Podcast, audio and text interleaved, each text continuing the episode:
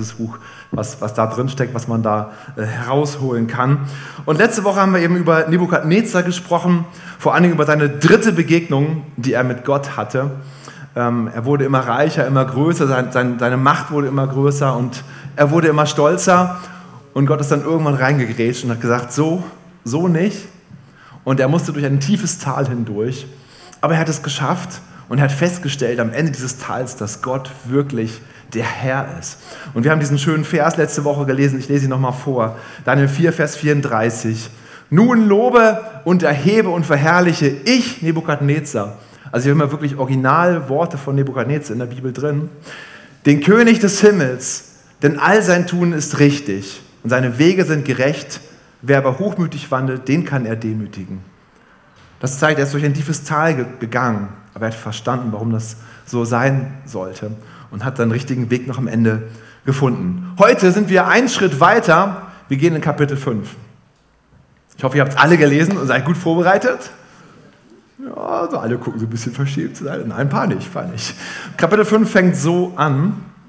Der König Belsazar veranstaltete für seine tausend Gewaltigen ein großes Mahl. Wer ist der König Belsazar? Belsazar irgendwie, ähm, die Bibel ist ja sehr sparsam in der Überleitung von Kapitel 4 auf Kapitel 5. Man fühlt sich so ein bisschen verloren. Irgendwie ist hier was passiert, man weiß gar nicht so genau was. Aber die ähm, damals diese Geschichten er erzählt haben, die wussten, was da gewesen ist. Und wahrscheinlich wurde es einfach nicht abgedruckt, weil es sowieso irgendwie, irgendwie klar war. Aber auf jeden Fall war Nebukadnezar nicht mehr am Leben. Er war schon gestorben. Und ein gewisser Nabonid, ist Herrscher geworden über das babylonische Reich. Nabonid hat wahrscheinlich eine Tochter von Nebukadnezar geheiratet, also ganz geschickt eingefädelt, wie er eben an diese Machtposition hineingekommen ist. Er hat sie einfach eingeheiratet. Und äh, da, da Nabonid so viel unterwegs war, um es weiter das babylonische Reich aufzubauen und neue Bauwerke zu schaffen und alles, hat er nicht so viel Zeit gehabt für Babylon selber. Und so hat er dann Belsazar eingesetzt als König für Babylon, für die Stadt und für die Provinz. Deshalb war Belsazar der zweitwichtigste Mann im Land. Das werden wir hinterher verstehen, warum es in der Bibel steht. Ähm, das erklärt es eben. Und ähm, Belsazar war ein Sohn von Nabonid, also ein Enkel von Nebukadnezar mütterlicherseits. Und wir lesen in der Bibel, dass dann steht von Vater, also Belshazzar zum Vater, Nebukadnezar. Damals hat man auch Großvater, Vater gesagt oder Großmutter hat man auch Mutter genannt. Das erklärt eben, warum dann in der Bibel steht eigentlich Vater. Nur mal ganz kurz zum Kontext zum Verstehen. Daniel 5. Der König Belshazzar veranstaltete für seine tausend Gewaltigen, das sind so die Regierungsbeamten, die Minister von damals, ein großes Mahl und trank Wein vor den tausend. Damals war das so üblich, dass man die Könige ja möglichst gut hat stehen lassen. Es wurde immer gut formuliert und, und wohl ausgedrückt. Luther hat verstanden, was da gewesen ist. Luther übersetzt es so: König Belsassar machte ein herrliches Mahl für seine tausend Mächtigen und soff sich voll mit ihnen. Das war dann nämlich eigentlich los. Das war nicht irgendwie ein nettes Mahl und man hat sich so ein bisschen einen Wein genehmigt, sondern die haben wirklich so eine Art Gelage da gefeiert. Die haben richtig sich die Hucke voll gesoffen. Unglaublich, was sie da getan haben. Und während er sich den Wein schmecken ließ, befahl Belsazar, man solle die goldenen und silbernen Gefäße herbeibringen, die sein Vater Nebukadnezar aus dem Tempel in Jerusalem weggenommen hatte, damit der König samt seinen Gewaltigen, seine Frauen und seine Nebenfrauen daraus trinken könne. Da wurden die goldenen Gefäße herbeigebracht, die man aus dem Tempel, aus dem Haus Gottes in Jerusalem weggenommen hatte, und der König trank daraus, samt seinen Gewaltigen, seinen Frauen und seinen Nebenfrauen. Sie tranken Wein und priesen die Götter aus Gold, Silber, aus Erz, Eisenholz und Stein. Was haben sie dann nun gemacht? Sie haben gefeiert und gefeiert und gefeiert. Und wahrscheinlich ähm, war das nicht das erste Mal, sondern es bestimmt öfter mal gemacht, dass sie so diese Art von Festen gemacht hatten. Und wenn man immer wieder solche extremen Feste macht, was braucht man dann irgendwann? Man braucht einen neuen Kick. Ja, wenn man immer nur besoffen durch die Gegend läuft. Ich hatte mal so eine wilde Zeit bei mir, da habe ich das auch mal ein bisschen festgestellt, so als ich frisch nach Hamburg kam, habe ich gemerkt, so, wow, ähm, irgendwie ist man auf der Suche nach ein bisschen nach ein bisschen Kick. Vielleicht ging es ihm auch so. Er sagt so, bringt doch mal hier so die heiligen Gefäße. Ich habe da so eine Idee. Bringt mal diese heiligen Gefäße, vom, die wir aus dem Tempel in Jerusalem geholt haben, bringt sie mal hierher. Und ich so, hä, die heiligen Gefäße? Was hat der vor, der Belsatzer? Ja, ja, äh, komm, bring sie mal hierher. Sie haben sie hingebracht. Und vielleicht hat er dann den Wein genommen und ausgeschüttet über die ganzen Gefäße. Und ich dachte so, das geht gar nicht. Das sind heilige Gefäße, die sind nicht dafür gemacht, dass man da irgendwie Wein draus trinkt, so in dieser Atmosphäre hier. Das geht gar nicht, ja. Aber sie waren irgendwie alle so betrunken, dass sie alle mitgemacht haben. Alle haben angefangen, die Gefäße zu nehmen und zu trinken, haben Party gefeiert. Und dann schließlich, das, das ist dann das, das Heftigste, finde ich, sie prosten damit noch ihren Göttern zu, mit den Gefäßen aus dem Tempel von Jerusalem. Das ist also absolute Gotteslästerung. Es geht überhaupt nicht, was da abging. Und es war damals eigentlich auch gar nicht üblich. Also eigentlich hat man schon so die Religion irgendwie so ein bisschen geachtet. Und vielleicht erinnern wir uns noch, was Nebukadnezar gesagt hat. Er hat nämlich ein Gesetz erlassen und auch Belsazar steht eigentlich unter diesem Gesetz. Daniel 3, Vers 29 steht, und von mir, das war Nebukadnezar, wird eine Verordnung erlassen, dass wer immer von dem Gott Sadras, Mesas und Abednego leichtfertig spricht, in Stücke zu hauen und sein Haus zu einem Misthaufen gemacht werden soll. Also wer Gott verpönt, der wird fertig gemacht. Und Belshazzar setzt sich darüber hinweg im Extremmaße. Warum, warum macht er das? Warum ist er so, so, so krass? Ähm, wusste er das vielleicht alles gar nicht? Doch wir lesen hinterher, dass Daniel sagte, Belshazzar, du wusstest alles. Alles wusstest du. Vielleicht liebte er es, mit dem Feuer zu spielen. Also ich gehe davon aus, ich glaube, Belsassar wollte richtig Eindruck schinden bei seinen Regierungsbeamten, bei seinen tausend Leuten. Er wollte zeigen, ich bin mutig. Ich stelle mich über die anderen Götter. Ich bin größer. Ich weiß, wie es läuft. Vielleicht hatte er auch so eine, eine Sehnsucht nach Anerkennung. Ich möchte mal zeigen, was ich hier drauf habe und ich möchte mal sehen, dass die anderen das mal merken, was ich eigentlich wirklich drauf habe. Und ganz ehrlich, liebe Männer, ich glaube, wir kennen das auch so ein bisschen. Diese Sehnsucht nach Anerkennung und wir versuchen dann irgendwo uns was einfallen zu lassen, damit, uns, damit wir irgendwie auffallen. Ja? Vielleicht ähm, ähm, ähm geht man mal extra irgendwie, verletzt sich irgendwie und sagt, oh, meine, mein Arm tut so weh. Man geht zu seiner Frau und endlich kriegt man Aufmerksamkeit. Kennt ihr das vielleicht? Ich weiß nicht, was eure Wege sind, um wirklich Aufmerksamkeit zu erzeugen. Und hier ist es eben so, ich glaube, er, er geht einfach irgendwie einen, einen Schritt weiter und noch einen Schritt weiter, um irgendwie zu merken, boah, hier, ich hab's irgendwie drauf. Er muss sich selber beweisen, seine Art Ventil. Und ich frage dich, ich frage mich, was ist es für mich? Was ist meine Methode, um irgendwie auch mal Aufmerksamkeit zu, zu erzeugen? Was ist meine Methode, wenn ich in Stresssituationen bin, irgendwie zu zeigen, so, ich hab's doch drauf? Es ist eine große Gefahr da, glaube ich, drin, ähm, was, was dann passieren kann. Ich möchte euch einfach ermutigen, in solchen Situationen zu Gott zu gehen. Er schenkt uns die Aufmerksamkeit, die wir brauchen. Und so können wir sagen, in unserer Schwäche, da ist Gott stark. Und müssen nicht darauf warten, dass wir Aufmerksamkeit von irgendwem anders bekommen. Zurück zum Text. Belsassar war wirklich extrem, weil er sich über Gott lustig gemacht hatte. Und das ließ Gott natürlich nicht auf sich sitzen. Wir lesen ab Vers 5. Im selben Augenblick erschien Finger einer Menschenhand, die schrieben gegenüber dem Leuchter auf die getünchte Wand des königlichen Palastes, sodass der König die schreibende Hand sah. Ich würde mal so gerne wissen, wie das aussah. War das so eine abgeschnittene Hand, wo das Blut noch so. Äh, oder, oder. Keine Ahnung, wie, wie war das so? Äh, eine schreibende Hand sah. Da verfärbte sich das Gesicht des Königs und dann seine Gedanken erschreckten ihn und alle Kraft wich aus seinen Gliedern und seine Knie schlotterten. Es geschah etwas, womit Beldassar einfach nicht gerechnet hatte. Ich meine, wie kann man damit rechnen, dass da plötzlich eine Hand kommt und irgendwelche Wörter an die Wand schreibt, die man nicht, nicht versteht, deren Bedeutung unklar war.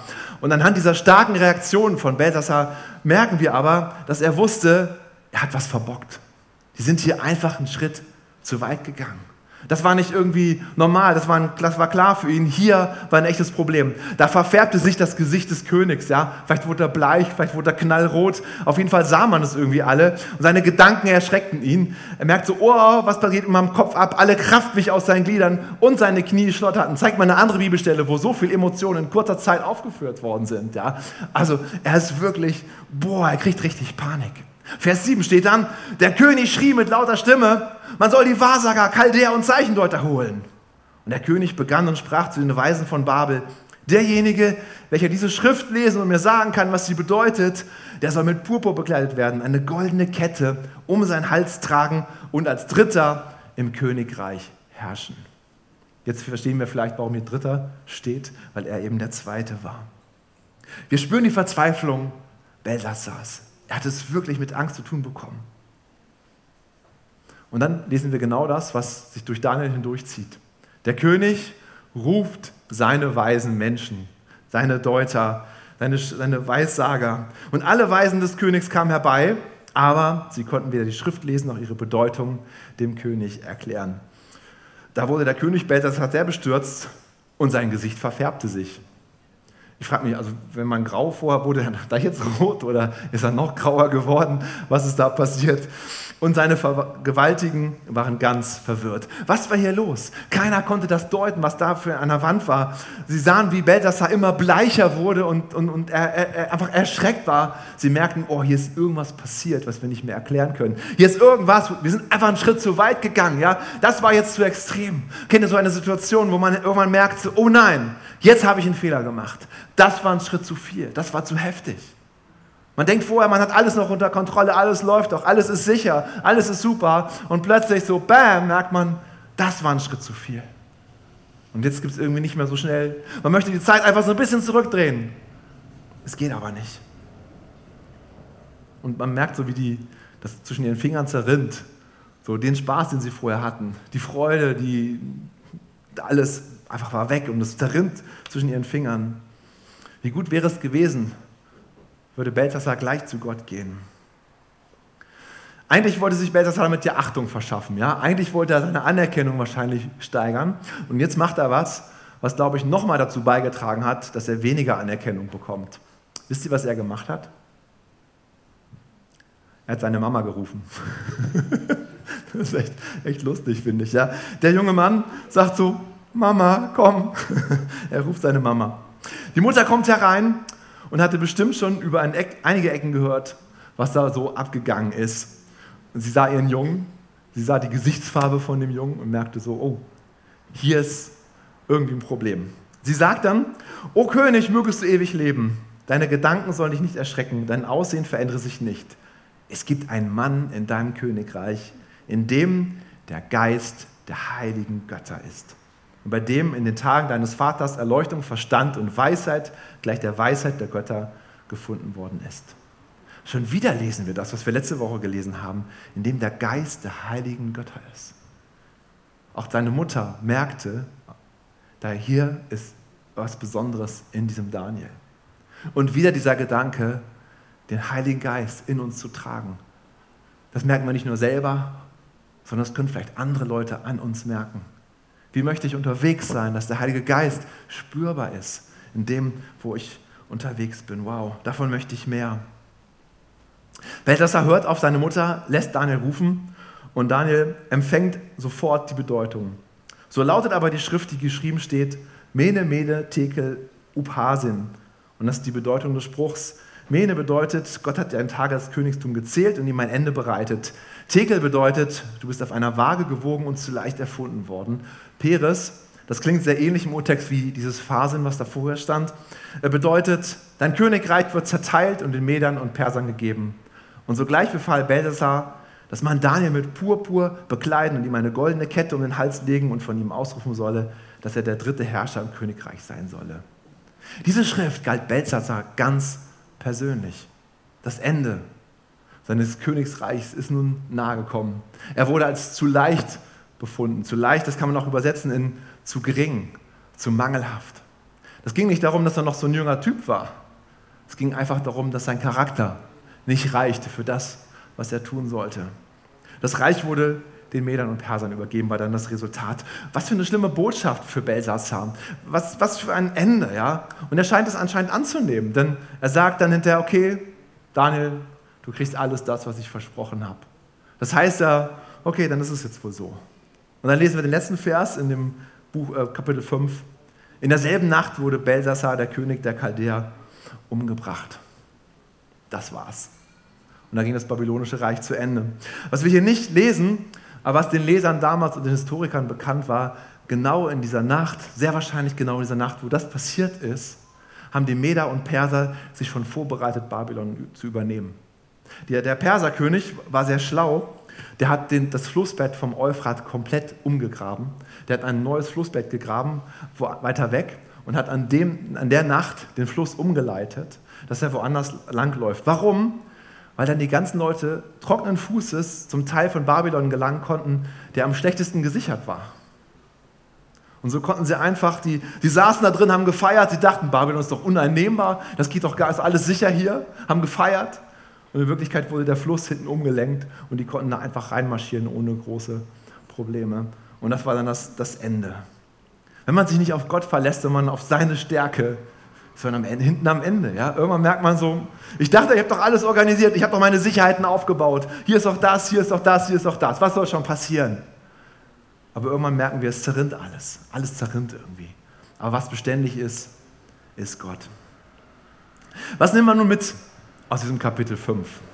Es ist ein, ein, ein spannendes, ein, ein krasses Kapitel und natürlich sowas wie, wir sollen nicht auf solche Feste gehen, ja, das könnte man jetzt mitnehmen. Oder ähm, man soll auf seine Mutter hören, ist auch, ist auch gut. Ja? ähm, man soll sich vielleicht kein Ventil suchen, was irgendwie, um, um irgendwie seine Anerkennung zu suchen.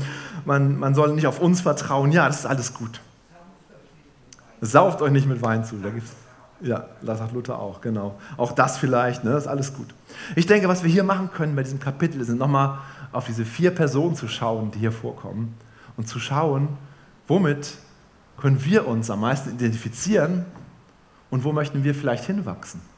Was ist vielleicht unser nächster Schritt? Gucken wir mal die Mutter von Belsazar an. Die Mutter ist so ein rettender Anker für Belsazar. Sie kannte Daniel vielleicht sogar persönlich. Auf jeden Fall war sie fasziniert von diesem Glauben, der Daniel hatte. Da war irgendwas Besonderes. Dieser Daniel, wie der geglaubt hat, dieser Heilige Geist in ihm da, dieser Geist der Götter. Keine Ahnung, was es ist, aber es war faszinierend. Sie hat verstanden, da ist irgendwas Besonderes und hat ihm irgendwie auch geglaubt.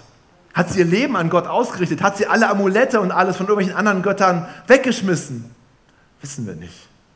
Aber irgendwie merkte sie, es gibt da irgendwie einen Gott. Vielleicht kennen wir solche Menschen, vielleicht bist du selber so einer. Du hast dich noch gar nicht so richtig für Gott entschieden. Du weißt aber, irgendwie gibt es einen Gott. Vielleicht hat jemand mal eine Bibel in die Hand bekommen und reingeguckt und gemerkt, so, wow, da scheint irgendwas Wahres drin zu sein. Vielleicht gibt es Personen, die bei der Taufe letzte Woche dabei waren und gemerkt haben, da passiert irgendwas Besonderes, keine Ahnung, was es ist. Da muss es irgendwie einen Gott geben. Vielleicht ist es so, dass du in der Natur gemerkt hast, so, hier ist irgendwie was, was, was Großes, was Besonderes. Es muss einen Gott dahinter geben. Paulus beschreibt das in Römer 1. Und die Mutter hielt fest an diesem Glauben, aber war noch gar nicht so richtig aktiv. Lass uns diese Personen, die so unterwegs sind, nicht nicht, nicht verachten.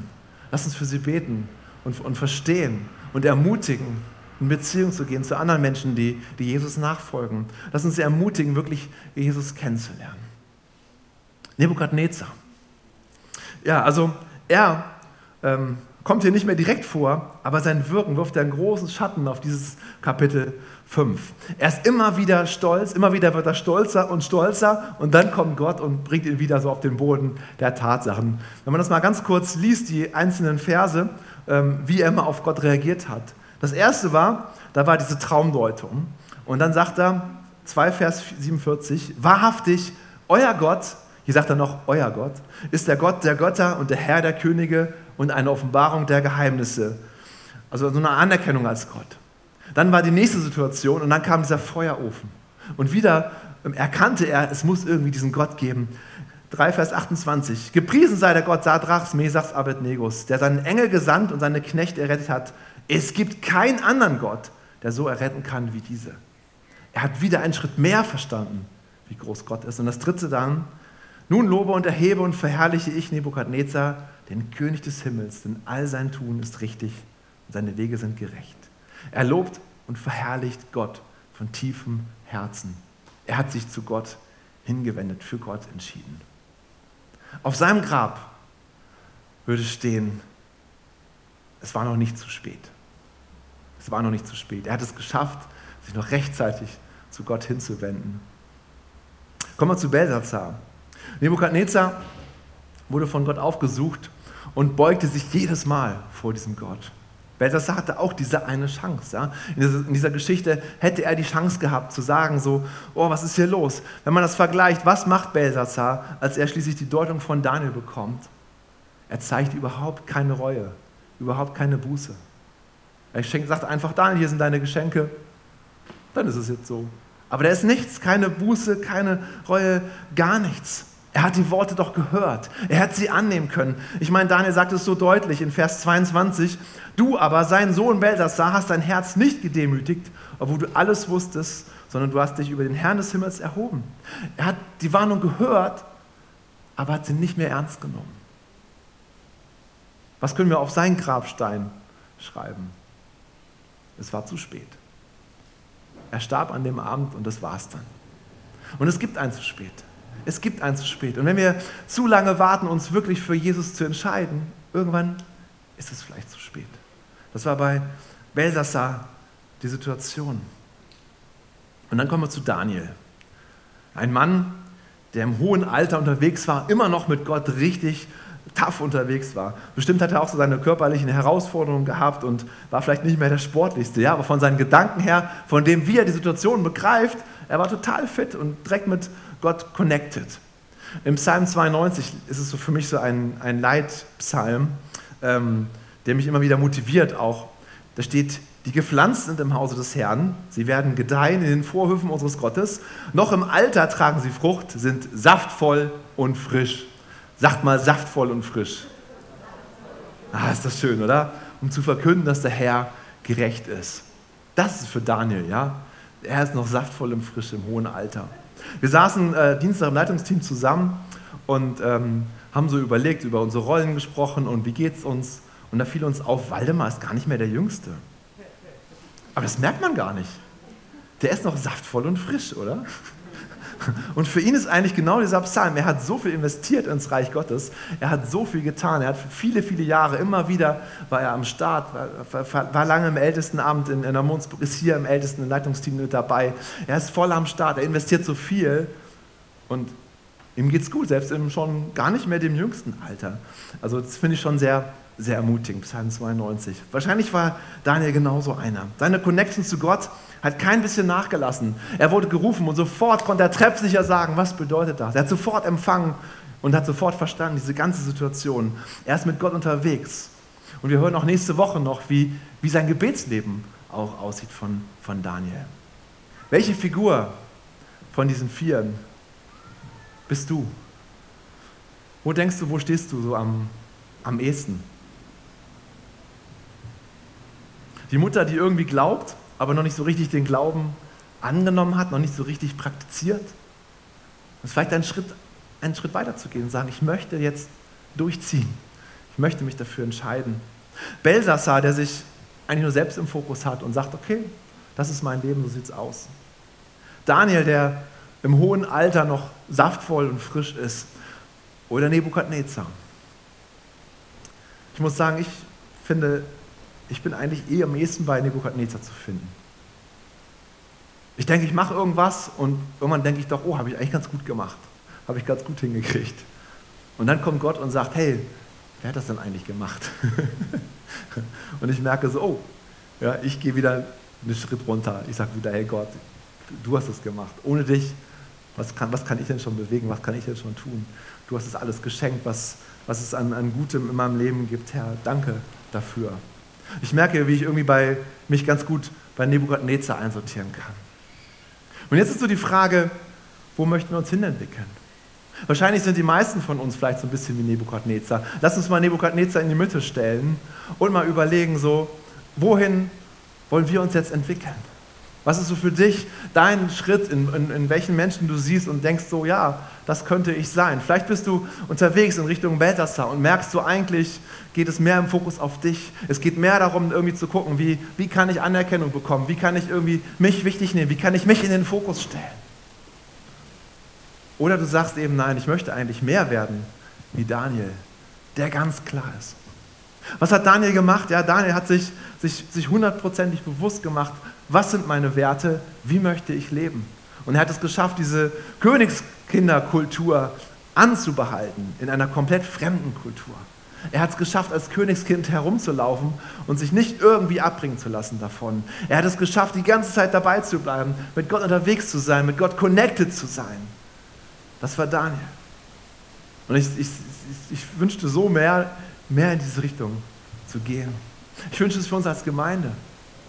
Hey, bei Daniel war das so, dass er bis zu seinem Enkelkind, Belsassar, nicht Enkelkind, aber bis zur Enkelgeneration, Belsassar, äh, hineinwirken konnte. Also Generation nach Generation konnte er wirken und, und, und unterstützen, helfen. Und ich glaube auch wir, wenn wir uns entwickeln, ein Stück mehr wie Daniel, hat es Auswirkungen für mein Leben, hat es Auswirkungen für meine Familie, hat es Auswirkungen auf die Kinder meiner Familie und Auswirkungen auf die Kinder der Kinder meiner Familie. Deshalb es lohnt sich so sehr, einen kleinen Schritt weiter zu gehen. Es hat eine Auswirkung für so viel weiteres. Lass uns doch Daniel als, als Vorbild nehmen. Er hat seine Werte nie aufgegeben. Er war ein treuer Nachfolger Gottes. Stellt euch vor, wir haben als Gemeinde fünf Daniels. Stellt euch vor, wir haben 50 Daniels in dieser Gemeinde. Es ist nicht unmöglich. Ich glaube, wir können dahin uns entwickeln. Vielleicht haben wir 100 Daniels. Was für einen Impact es auf diese Stadt haben könnte. Deshalb möchte ich euch ermutigen, darüber nachzudenken. Wo stehst du? Und was könnte dein nächster Schritt sein vielleicht? Im Belsatzer oder in Richtung Daniel, wie könnte er aussehen? Lass uns ruhig eine Minute ruhig sein und darüber nachdenken und so überlegen, so, wo hat mich Daniel fasziniert? Wo hat er irgendwie was, was gemacht, was ich irgendwie stark finde und wo ich denke, da kann ich was von ihm lernen. Halleluja. Danke, Jesus. Danke, Jesus. Danke, Jesus. Halleluja, Jesus. Danke, Jesus. Danke, Gott. Danke, Gott.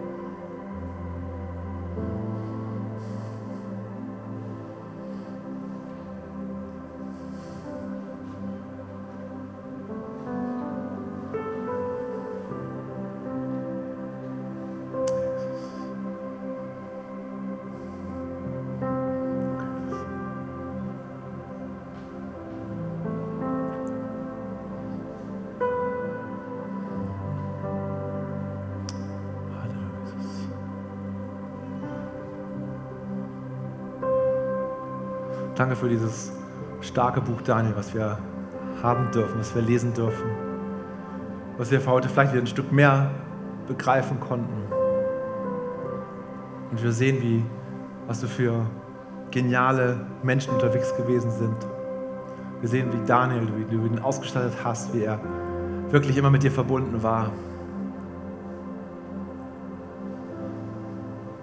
Und ich bete nun, dass wir wirklich so angerührt werden in unserem Innern. Wo möchtest du uns einen Schritt weiter bewegen, Herr? Ein kleiner Schritt kann so eine große Auswirkung haben.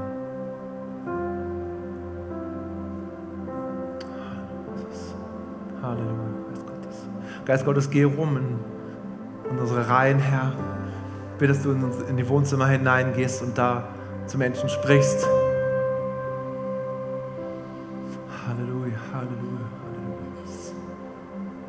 Halleluja, Jesus. Führe uns einen Schritt näher zu dir, einen Schritt dir ähnlicher, Jesus. Wir wollen auf dich schauen, Jesus. Halleluja, Jesus. Halleluja,